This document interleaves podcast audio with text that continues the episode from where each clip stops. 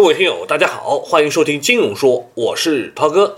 好，呃，那么要说最近仍然有一样东西特别火，那就是比特币和区块链。那应该说呢，区块链就是下一个重大的技术趋势。但是眼下呢，呃，它所衍生出的加密货币就在疯涨，而各种利用区块链概念炒作的投机行为呢，已经让这个技术呢出现了泡沫化的景象。那泡沫呢，总是伴随着交易的出现，所以很多人就会想，到底我是不是错失了这样的一个赚钱的机会呢？因为这不有那么一句话嘛，你错过了买房，错过了买腾讯，怎么能再错过比特币和区块链呢？甚至还有人声称，不全部 all in 区块链的话呢，就有可能会被淘汰。还拿出一句马云所说的，要么电子商务，要么无商可务。其实啊，很多人是不了解区块链的技术原理的，但是呢，身边又有很多案例告诉我们，这是一个可以一夜暴富的机会。比特币的价格从去年年初九百多美元，一度涨到了目前的一万五到两万美元。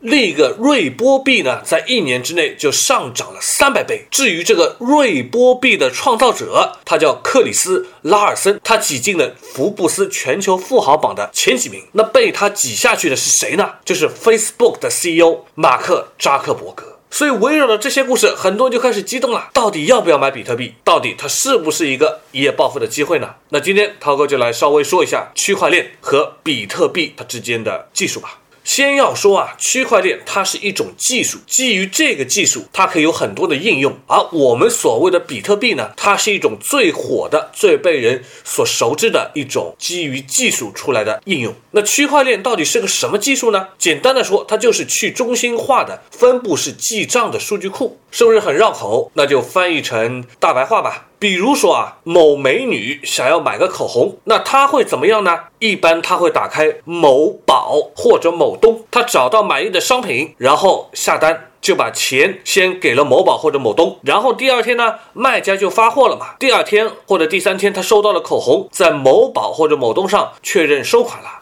然后某东或者某宝就把钱给了卖家，就这么一套逻辑。所以你发现没有，本来是美女和卖口红的商家之间两个人的交易，现在多了一个第三者，就是某宝或者某东。那有了这个所谓的第三者，就成了三人的游戏嘛。当然，为什么我们需要这第三者呢？他的这个第三者作为一个中转的中心，他的后台很硬，比如说银行，或者他很有钱，比如说某宝下面的蚂蚁金服，让人觉得他是可信任的。而我们有时候很怕直接跟各种不认识的小商贩进行交易。所以这就产生了一个很重要的问题，就是信任要怎么解决？于是乎呢，就有一个人，就是比特币的发明者，叫中本聪。他想到一个问题：如果我想做掉这个第三者作为一个中转机构的话，那我要怎么办呢？于是乎，他就想到了一个新的方式：不要这种第三者中心了，每个人他都可以做一个中心，每个人都发一个小本本来记录当中所发生的行为。而当每个人都发了这么一个小本本的时候呢，它上面都会记录着某某美女在某年某月某日给某商家钱，然后买了口红。如果商家拿了钱不给货呢，那无数个小本本都记录在案，让商家无处可逃，必须给他口红，除非他烧掉所有的小本本。当然这是不可能的。所以无数个小本本就会形成一种信任感，它比集中在单一的某个中心感觉更加的可靠。所以最后的逻辑就变成了：只要你付钱给卖家，然后所有人他的小本本上都会记录在案，而卖家自己的小本本呢也会有记录一笔。他没有办法，也不可能去修改所有的记录，因为他一旦又修改了，所有的记录又都被记在所有人的小本本上。那从这个角度来说，它就是所谓的区块链的技术。所以呢，全民都有小本本这个账本，在每一次的这个时间节点上都来形成串联成一个链条，这就是区块。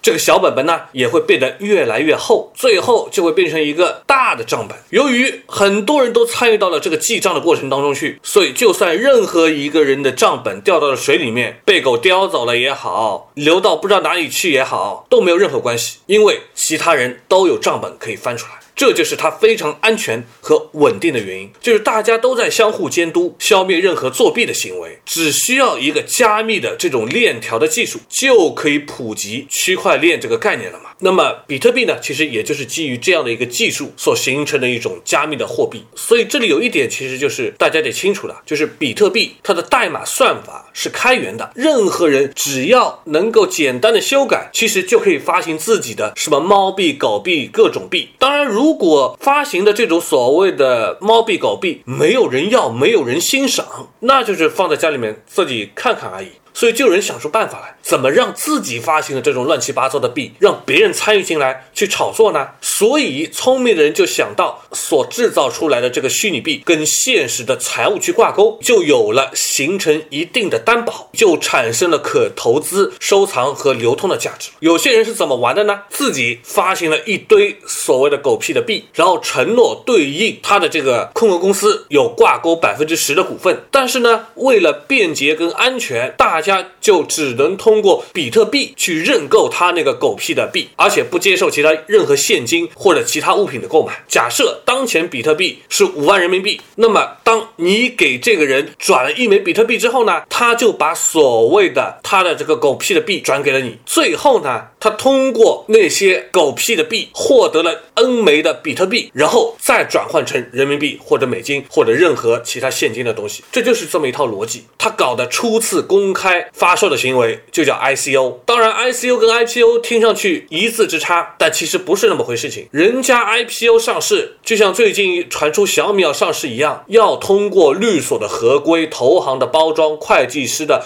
审计、证监所的审批，还要交易所挂牌等一大串的流程才进行全球的发行。那 ICO 呢都没有，所以你就可想而知吧。那至于为什么有的人会愿意去赌去搏呢？这就如同很多股民喜欢。打新一样，大家并不在意股票背后它的公司是啥，只要有不断的暴涨的案例的激励，便可以推动起来。那为什么这种狗屁不是的币能够涨呢？直接原因就是因为有人愿意花更高的价格去购买，而购买的人相信这个狗屁不是的币还会涨上去。好，那么再说回到比特币，比特币稀缺吗？按照它的规则是稀缺的。那你说它到底挂钩了什么底层的资产了吗？没有。那为什么它最火？因为它是先驱。那你说跟比特币类似的那些个什么货币，它稀缺吗？其实也稀缺，但是它可以制造出无数种这样的货币。然后跟你说，每个货币就像股份一样，它一共只有多少股？你觉得那就是稀缺性？然后你说它可以代替现在正在用的法币吗？似乎也不能，似乎也不能，